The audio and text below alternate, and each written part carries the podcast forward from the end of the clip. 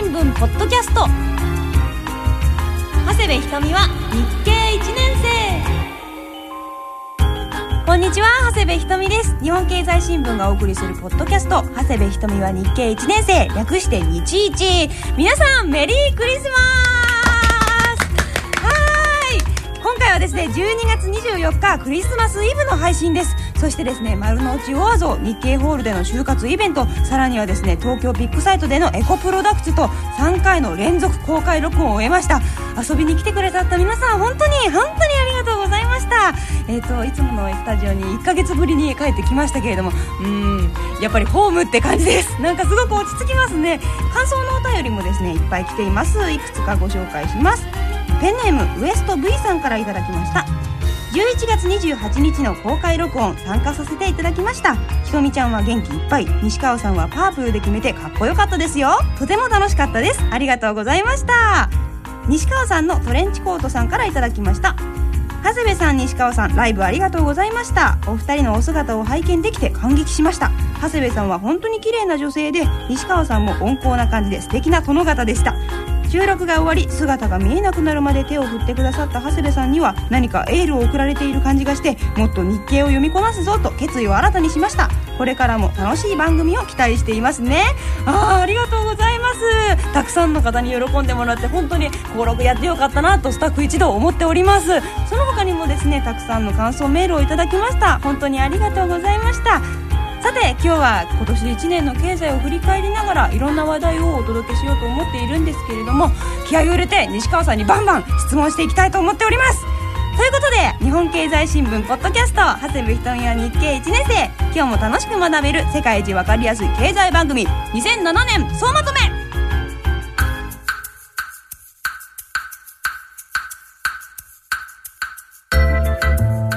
は日経1年生最初のコーナーはひとみのスクラップブックです。私が読んだ日本経済新聞の記事の中から今日も選んでまいりました。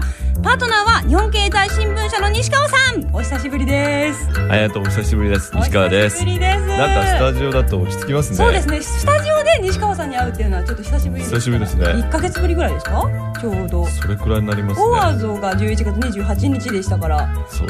あの皆さんとあの公開録音でですね、はい、会っているのも楽しいですけども、はい、こうやって話すのも非常に楽しいです。そうですね。久しぶりなんで、はい、今日もバンバン質問させていただきます、聞いてください。はい。それでは今日の注目記事です。興味を持った記事はこちらです。12月17日朝刊一面高齢者向け次世代カー脳トレ川島教授とトヨタ実用化へ共同研究。高齢ドライバーが増える中脳の働きや心身の状態を把握して事故を未然に防ぐ自動車の開発を目指す。これはですねあの任天堂の DS ソフトで脳を鍛える大人の DS トレーニングで知られる川島教授らがトヨタと一緒に共同開発して次世代化を開発するという記事なんですけど面白いですね。面白いですよね。あのやっぱり年を取るに従ってですね、はい、判断能力っていうのはちょっと衰えてきて、うんうん、車の、ね、そうです。危ないですよね、はい、非常に面白いですよね、うんうん、なんか高齢者のあの反応の鈍さっていうのをニュースで見たんですけれどもあ、ね、のやっぱりこうブレーキを踏むのが遅くなっちゃったりとか、うん。ニュースでよくあるのが高速を逆走してしまったとかよくありますよね。で、ね、も生活としては車は必要ですし例えば奥様がよく病院に行くから車は必要なんだっていう方もいらっしゃると思うんですよ。だからねこういう次世代カーが出てくるといいですよねあのなんか通常の運転っていうのをですねあらかじめプログラムしていてそれから外れるとですねこれはあの車の方でですね自動的にこれは危ないということで強制的にブレーキをかけてですねそんなことしてくれると。あじゃあおオートマティックならぬ？完全自動運転に近いような面白い車になるオートマティック車のさらにオートマティックですか？らすごいですね。ちょっと自動運転になっちゃうんでしょうかね。もう一つですねもちろん脳トレの開発者ですから、はい、逆にですね運転しているとカーナビ見たりあの空調で刺激してですねその運転してる人のあの判断能力を高めるとかですね、頭にこう効くっていうんでしょうか脳の働きを良くするとそういう機能を持たせるんじゃないかと非常に期待しています。へなんかどんどんいい車になっていくというか。そうですね。あの自動車って昔からなんかネガティブなところをそぎ落としてですね生き残っていくと。昔はあの公害問題があってでどんどん排気ガスをきれいにしていくということで生生き残ってきてその後あの事故を防止するために今エアバッグってついてますよね、はいはい、事故が起きると膨らむと、それによってまあ、できるだけ事故を軽くしていこうとかどんどんどんどん進化していってますからこの次にどうなるかって楽しみです。車好きの西川さんにはチェックしておきたい項目ですね。大チェックです。はい。それではわからない記事に行きます。12月18日長官総合面。年金首相に逆風。宙に浮いた年金記録約5000万件への対応をめぐり福田政権への逆風が強まってきた。これどういうことなんですか？もともとですねあの、参議院選挙の時に5000万件の記録がもう誰もの、誰のものかわからないと、うんうん、それについて全てですね最後の一人までですねあの分かるようにすると。公約ですよね。公約したんですが。必ずやりますって言ってたってことですよね。だこれ実際にすごい難しいです、うん、5000万件ですよ。すごい数ですよ。だからこれ特定作業って非常に難航するとは思われていたんですが、はい、公約に掲げていてですねそれでまあ公約がまあ無理だなということをですね、うん、示唆するような発言をしちゃったのでやっぱりできませんみたいなできませんという感じですね。やるって言ったじゃないかっていう感じ。そういう感じになりますね。だから最初からですね、まあ、あの最大限努力するけども、うん、あの5000万件すべてが終わるのはちょっと先になるとか言っておくとかあるいは現時点でできなかったからちょっと申し訳ないとか言っておけばよかったんですけども、うん、オブラートに包むような言い方をすればよかったという感じですか？こちらですね17日の一面にもですね、はい、内閣支持43%に急落っていう見出しがあるんですよ、はい、日本経済新聞社の世論調査で福田内閣の支持率が43%と12ポイント低下した。不支持率は13ポイント上昇の46%で9月の内閣発足以来初めて支持を上回った。内閣支持率の急落は該当者不明の約5000万件の年金記録について公約の実現が困難になったことや防衛省をめぐる一連の不祥事が影響したとみられる。こちらですね。内閣支持率のグラフがありますけど安倍内閣と福田内閣からこうなんとガクンと変わっているんですよね。そうですね。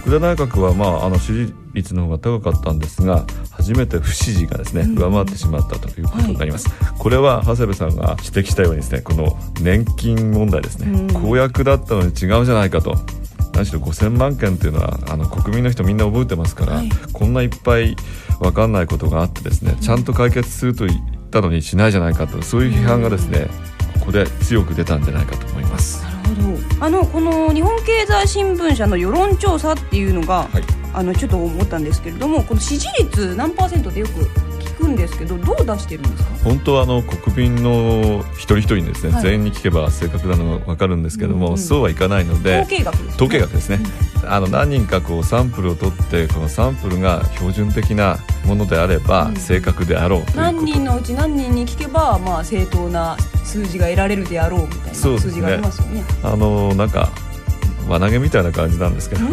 輪投げ？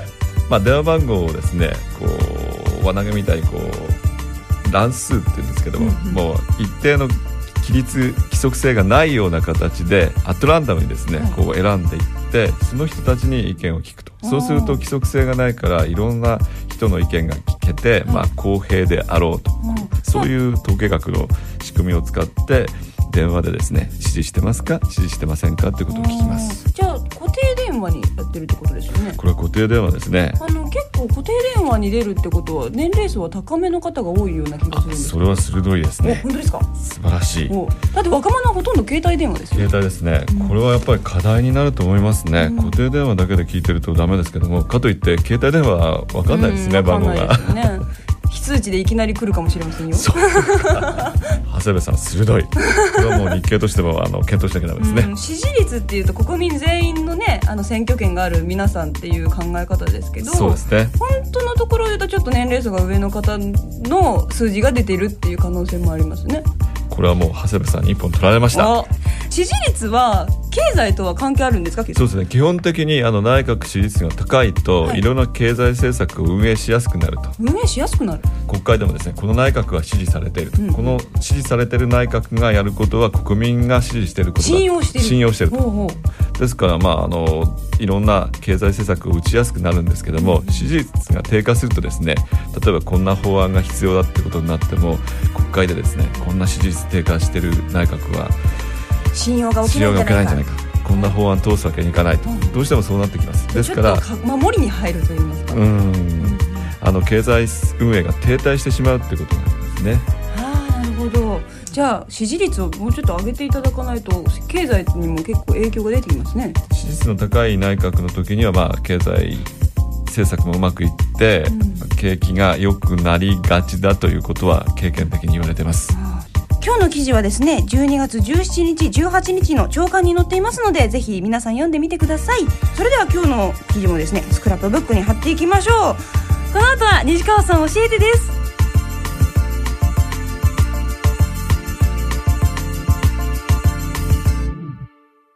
長谷部ひとみです。女性にはとっても気になるプラチナの価格。実は世界中で増えているエコカーと関係しています。こう聞くと経済って身近なことなんですね。まずは日経を読んでみませんか？日本経済新聞のお申し込みは0120-21-4934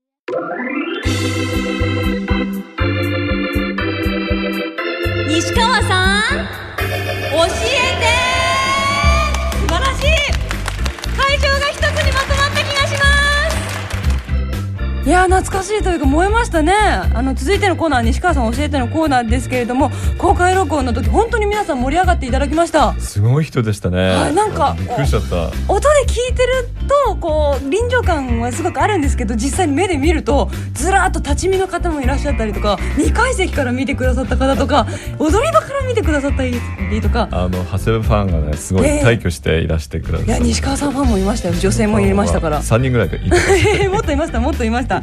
さてでですねこの時は西川さん教えてライブということで会場にお越しの皆さんにですね西川さんに教えてほしいことを紙に書いていただいたんですけれども、まあ、時間の都合でねちょっとしか紹介できなかったので今日はねその続きということで皆さんにいただいたものを今日も西川さんに聞いていきたいと思っております。えーと、その前にですねユーロを取り上げた時の質問なんですけれどもペンネーム伊藤3780たけさんたけさん？テイクさん？ん？すいません。どちらで読むんだろう？か間違ってたらごめんなさい、えー、伊藤3780たけさんからいただきました。アジアでユーロみたいな統一通貨を導入すると仮定した場合日本のメリットデメリットは何ですか？もう単純にですね同じ通貨の方が便利だという部分もあると思うんですけれども、まあ、国の事情とかを考えるとねそう簡単にいかないんですかね？そうですね。あのすごい難しいいい質問ですね、はい、困っちゃいますね。こちらはですね あのゆゆさんからも同じ質問が来てたんですけれども。日本のメリットっていうのはあの皆さんあのアジア旅行されるとですね、はい、いちいちお金を交換しますよね、ね、日本円からウォンとかバーツとか元とかなんとかに。ね、で戻る時にまた残ったら変えたりすると、うんうんうん、これあの貿易についても当てはまりまして、はい、いちいちその売ったらですね現地通貨であのもらってそれをまた円に変えて、あの持ってくると。そういうですね通貨の交換、はい外国為替業務。これがですね統一通貨だとなくなるわけですよ、まあ、日本は島国だからあんまりピンとこないっていうのをユーロの時もしましたけど、はい、例えば中国から韓国に行く場合も両替しなきゃいけない場合ですみんなそうですね。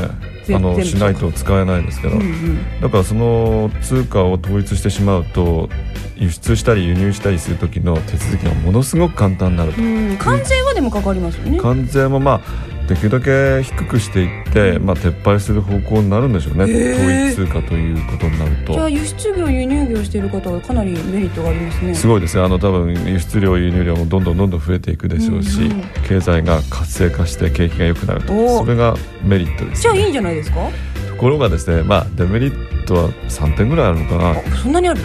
えなんだろう？一つは実際問題としてすごい難しいと、あのヨーロッパっていうのは大体まあ同じようなですね民主主義体制をとってますけどもアジアっていうのはこうバラバラなわけですよね。もともとユーロができる前から EU はありました、ね、ありました。でゆっくり時間をかけてですね、まあ、政治体制なんかも同じようにしながらですねやっていったんですがアジアの国々って本当政治体制がバラバラなので、うんうん、まずそういうことができるかどうか難しいっていうのが一つあります。資本主義とか社会主義とかを統一するとこから始めないといけないそうですね。あのアジアの国の中ではあの本当に選挙っていうのがですね、ちゃんと行われている国だけではない、わけですから。って考えるとちょっと道のりは厳しいのか。厳しいと。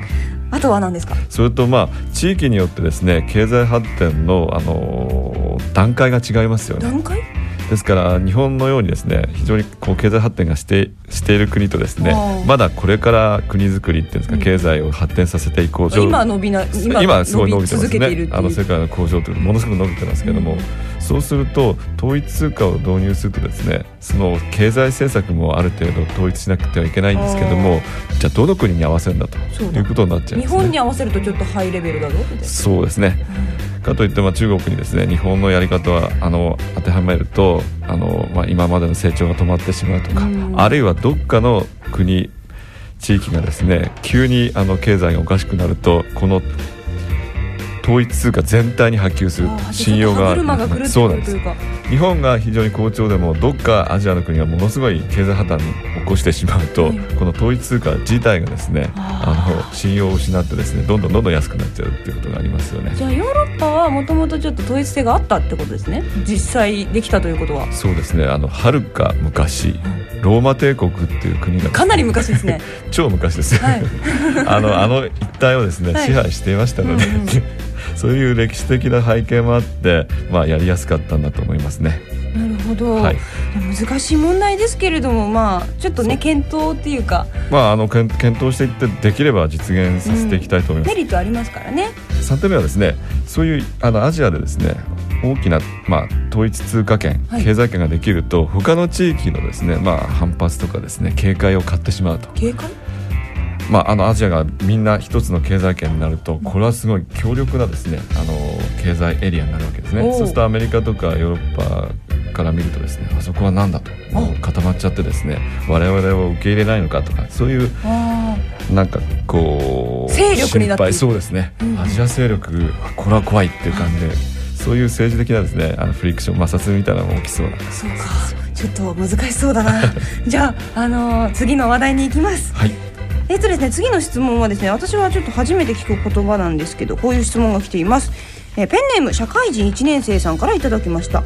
アブダビ投資庁が8000億ドル出資して日経平均が大幅に上昇しましたが最近政府系ファンドについてよく耳にします。政府系ファンドの正体は何ですか？あのそうですね。えっ、ー、とちょっとその前にえーと、外貨準備って話をします。こういうあのアブダビとか中東の国とか中国はですね、はい、今貿易収支が黒字で、うんうん、どんどんどんどんお金が貯まっていくわけですね。外貨という形で。ドバイとかもそうですそうです、うん、ドバイそうですよ、すごいですよ。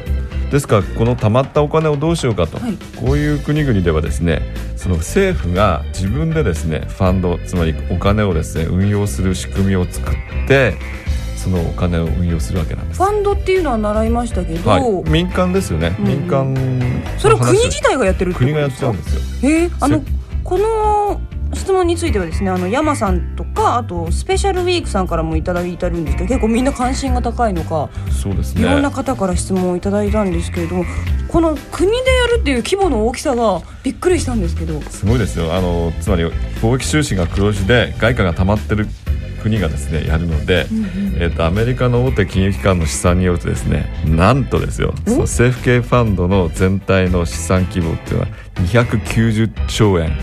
ちょっと想像を絶するような額今 私はあの桁がタタタタタタタって桁があの数えきれないほどの桁が頭に浮かびましたけど。一生かかっての使い切れない当たり前ですね。へえんかピンとこないですね。そうあの国がですねそういうファンドを作ってどんどんどんどんあのお金を増やすために運用しますよ、例えばその会社に投資したりあの商品に投資したりアメリカの国債に投資したりとこういう巨大なお金がですね、まあ、運用先を求めて世界をもうさまよってると、そういうことなんですね。政府系投資ファンドってことは、普通のファンドとは違うんですか？違います。ですから政府の機関がやってるんですね。なんかやり方とかは違うんですか？やり方はですね民間のファンドというのはもちろんお金を増やそうとするんですけども、うん、あとねあの出資してくださった方に配ります、配らなきゃダメだと、うん。この先ちょっとまずいぞっていうと、まあ、慎重に運用しようということになるんですけども、うん、政府系っていうのは政府のものですから、はい、例えば採算を度外しても防衛産業を買ってですね自分のものにしたいとかね、もしそんな危険な考えがあったらですねあのある程度採算度外しても会社パクッと買っちゃうとかですね、えー、す結構大胆な行動。そうなんですよ。えでも政府系ってことは国がやってる国営ですからあの増やしてくれよって感じであの国民が預けるってことはないんですよ、ね、じゃないです。政府のものですからだからあの責任がある意味民間とは違ってですねあの薄いっていうんですか好きなことができるっていうことがあります。じゃあ普通のファンドとはまたちょっと違うんですね。違いますね。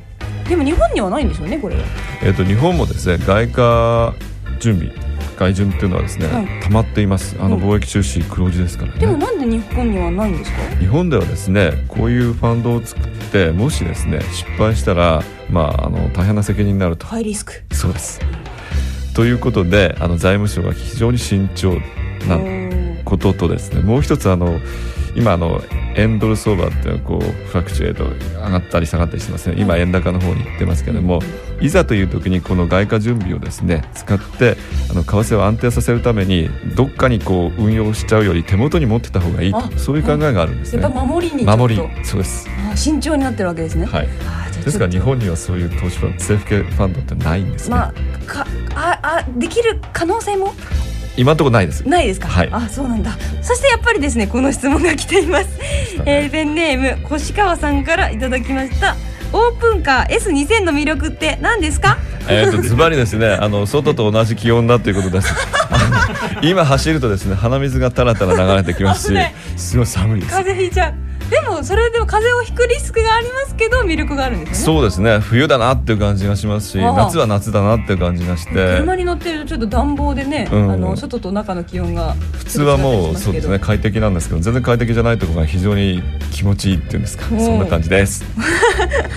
リスナーの皆さんからもねあのこういう質問が来るってことはもうあの東京モーターショーの話題以来ですねこの車好きっていうか赤いスポーツカーとパープルの服で決める西川さんっていうのがおなじみになってきてる証だなと思いました。今度あの鼻水垂らして運転してたら手を振ってください。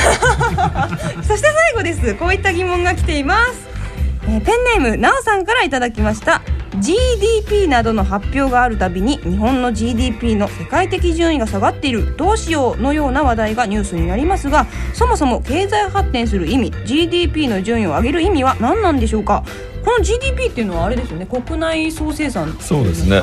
国民一人当たりのってことですね。社会で習ったような。付加価値額って言っても分かりにくいんで小学生も聞いてる番組です。利益です。利益？はい、あの売上からですね原価を引いた利益になりますよね、うんうん。長谷部ケーキ店の例を言いますと、はい。仕入れる原材料があって、こう製品にして売りますよね、はい。その60円かけてケーキを作って140円で売ったらうんうん。80円の利益になりますよね、あじゃあ売上額から、あのコストを引いた分分。本当の売上額っていうか自分の元になる利益利益。利益。を例えば日本であの売り上げた額の利益を国民の数で割ったものえー、とそうですね。あの国民の数で割ると1人当たり GDP っていうことになりますが、うん。うんもうその今あの長谷部さんが言ったように利益そのものと言あっていいです。日本の利益そのものを GDP あなるほど。社会で習ったような気がする。ぞ ですからあの日本の GDP がですね、はい。あの増えていけば、うんうん。あの日本が儲かってるっていうことでね。経済が順調に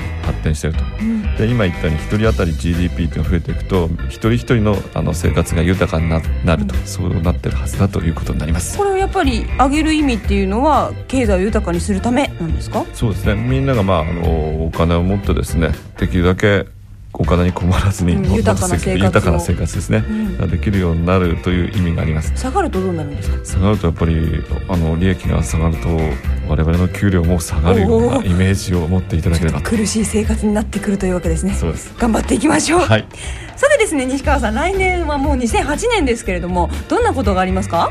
えー、と来年8月には北京オリンピック。ありますね。11月には注目のアメリカ大統領選挙なおどで北京オリンピックの前の7月にはですね、えー、と8年ぶりになるですね、うん。日本でのサミット。あ。あの主要8カ国首脳2000会議。年にありましたねありましたありました。沖縄でしたっけ？九州沖縄開催九州ですね。の沖縄か、それであのこのサミットはですね、はい。北海道の洞爺湖が会場になります。おお注目ですね。注目です。2008年はなんか行事と言いますかそういうのが。すごいですよね。うんうん。なんか楽しみですね。来年もよろしくお願いします、はい。今日はですね11月28日の日経1年生公開録音の会場でいただいた質問の中から時間の都合でご紹介できなかった質問にお答えしました。皆さんどうでしたか？感想メール待ってます。この後は日経何でも検定です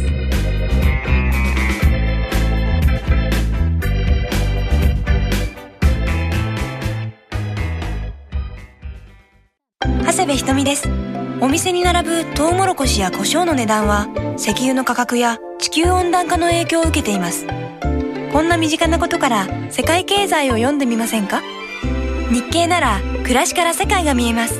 日本経済新聞のお申し込みは0120-21-4934日本経済新聞ポッドキャスト。長谷部ひとみは日経1年生日経何でも検定。まずは前回の何でも検定は丸の内オアゾでの公開録音で出題しましたがその時の問題のおさらいからです。公開録音を行った丸の内オアゾ。このオアゾというのはオアシスという意味なんですがさて何語でオアゾでしょうか？という問題でしたが正解の発表です。答えは3番のエスペラント語でした。当選者の発表です。よしさんかのとさんきたりんさん車エビさんてっちりさんです。おめでとうございます。この5名の方々にはキリンビバレッジから国産玉露を100%使用したプレミアム緑茶キリン生茶玉露 100%24 本入り1ケースをプレゼントします。車エビさんからはこんなメールをいただきました。この番組を電車で聞きたいばっかりに遅ればせながら iPod を買いました。4歳の息子ともども長谷部さんのファンです。西川さんのお話も分かりやすくて改めて日経を読むのが楽しくなりました。お西川さんやっぱりお話は届いているんですよ。嬉しいですね本当、ありがとうございます。4歳の息子さんもねこう大人になったら日経バリバリ読んでいただきたいですね。それでは今日の問題はこちら。来年2008年には日本で8年ぶりに主要国首脳会議サミットが開かれますがその開催地は北海道のどこでしょうか？1番サロマ湖。2番洞爺湖。3番クッシャロ湖。さて何番でしょうか？西川さんが言ってたような気がするな。応募は長谷部ひとみは日経1年生のウェブサイトに応募フォーム何でも検定答えのボタンがありますのでそちらから応募してください。メールの方はひとみアットマークラジオ日経 .jp まで送ってください。正解した方の中から抽選で5名様にロッテから厳選した高級ペパーミント銀条ミントを使用したキシリトールガムプライムミントをプレゼントします。えー、こちらはですね本格ミントにこだわりアメリカミッドウエスト産の高級ペパーミントを使用したプレミアムなキシリトールガムです。なんだかねすっきりした感じなんですよね西川さん。非常にですねなんかフレッシュな感じになって、はい、なんか嫌なことがあった時でもこれを食べるといいなって感じします。爽やかになりますからエチケットと言いますかね。デートの前もいいですし西川さんの商談の前とか、ね、いいんじゃないですか？こちらはですねミントをより生成し雑味をカットした銀条ミントを使用することで天然素材甘味料キシリトールに最も合うアロマを実現しました。このキシリトールガムプライムミント大学生から社会人の方まで勉強や仕事の合間のリフレッシュの時に口にしてみてください。今日はこのロッテのキシリトールガムプライムミント20個入りを1ケースにして5名様にプレゼントします。日経何でも検定皆さんの参加お待ちしています。こで日本経済新聞社からのお知らせです。ただいま日経では日経就職サクセスキャンペーンを実施中です。日経を読んでこのポッドキャストを聞いて就活を成功させようということで今就活を頑張っている大学生の皆さんのためにこのポッドキャスト長谷部ひとみは日経1年生のホームページに日経就職サクセスキャンペーンというリンクボタンをつけました。このリンクボタンから日経を3ヶ月以上お申し込みの方には通常の日経就職サクセスパックに加えてなんと日経1年生限定長谷部ひとみのサイン入りクリアファイルをセットでプレゼントします。それとポッドキャスト長谷部ひとみは日経1年生のフリーダイヤル0120-21-4934 0120-21の4934日経をよく見ようからでも長谷部ひとみのサイン入りクリアファイルを差し上げます。どうせ日記を申し込むんだったらぜひこのホームページのボタンかこのフリーダイヤルから申し込んでください。私のクリアファイルがもらえちゃいますよ。就職活動中の皆さん日記を読んでポッドキャストを聞いてこれからも就活頑張ってくださいね。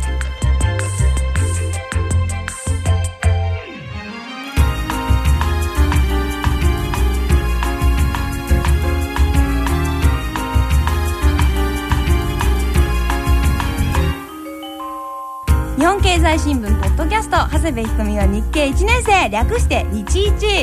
今日もお別れの時間になりましたが今日はですね今年最後の配信ということで反省会をしてみたいと思います。経済もいろいろありましたね。本当ありましたね、はい。あのサブプライム問題これ取り上げたんですけどず難しかったです。っとまだ尾を引いていますよね、夏でしたよね。夏からずっとですよ、うんまあアメリカ経済にもかなり影響がありますから。ありますね、はい、あと原油高でね日用品がかなり値上げしたりとどかんどんあのここでも取り上げましたけども、はい。値上げが浸透してきてますよね。厳しいです。家計に影響がありますしね。そうですね。あとはあの政治でははい。福田政権が発足しましたし、安倍首相がいきなり辞めちゃったりとかしましたよ私もですねあの今年の6月からポッドキャストやってますけれどもこの前1年を振り返る意味でですね全部の回を聞いてみたんです。改めて。そしたらいろいろあったなってなんかちょっと感慨深くなってしまいました。面白かったですね。面白かったです。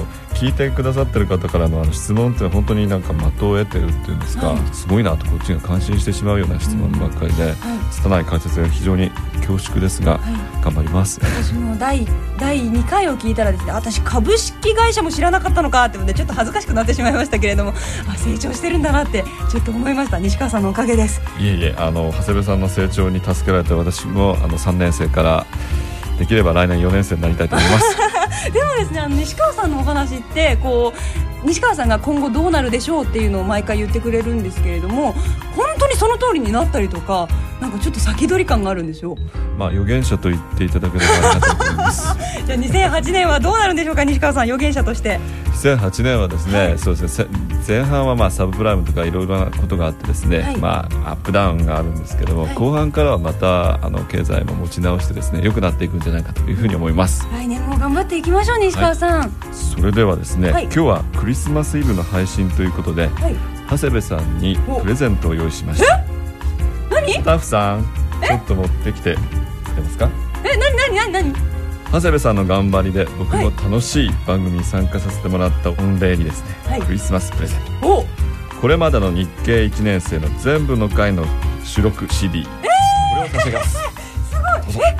ジャケット写真がすごい私のポスターになってます。日本経済新聞ポストキャスト長谷部ひとみは日経1年生。ちゃんと CD になった。おおなってます。裏面は過去1回から20回までサクセス新聞まで全部入ってます。やったすごい。ちゃんとサブタイトルまでしっかり入っている。配信日もちゃんと入っている。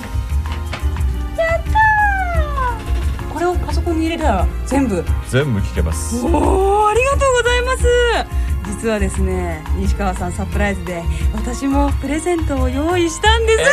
ありがとうございます。実はですね西川さんが大好きなイタリアフェラーリのスプマンテご用意いたしました。こちら、まあ、西川さんね夏から半年ほどですがありがとうございました。シャンパンです。いただきます。来年もよろしくお願いします。ろしくお願いします。開けてみてください。どうでしょう。あ本当だすごいフェラーリだ。見慣れてる。いやいやいやあの嬉しいです。ありがとうございます。あの今日帰ったら飲んでいただきたいんですけれども西川さんハムとよく飲むっていうのを言ってましたから。そうですね。はい、ハムは自分で買ってください。わかりました。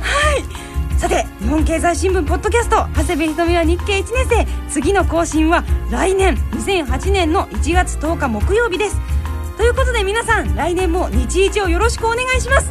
今日のお相手は長谷部ひとみと日本経済新聞の西川康でした。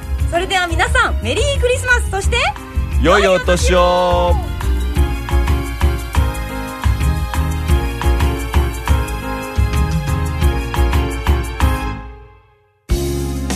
長谷部ひとみです。この前私少し成長したかなと思うことがありました。日本経済新聞は読み続けているんですが今まで難しいなと思ってた記事がある時理解できていることに気がつきました。理由はわかりませんがまるで初めて自転車に乗れた時のように気持ちがよくって一気に何ページも読んでしまいました。最近は暮らしの中にある身近なことが世界経済とつながっていることも分かって読み方も少し変わってきました。やっぱり続けることが大事なんですね。皆さんもぜひ読み続けてみませんか？目指す自分になっていく。日本経済新聞。日本経済新聞定期購読のお申し込みは4934 0120-21-4934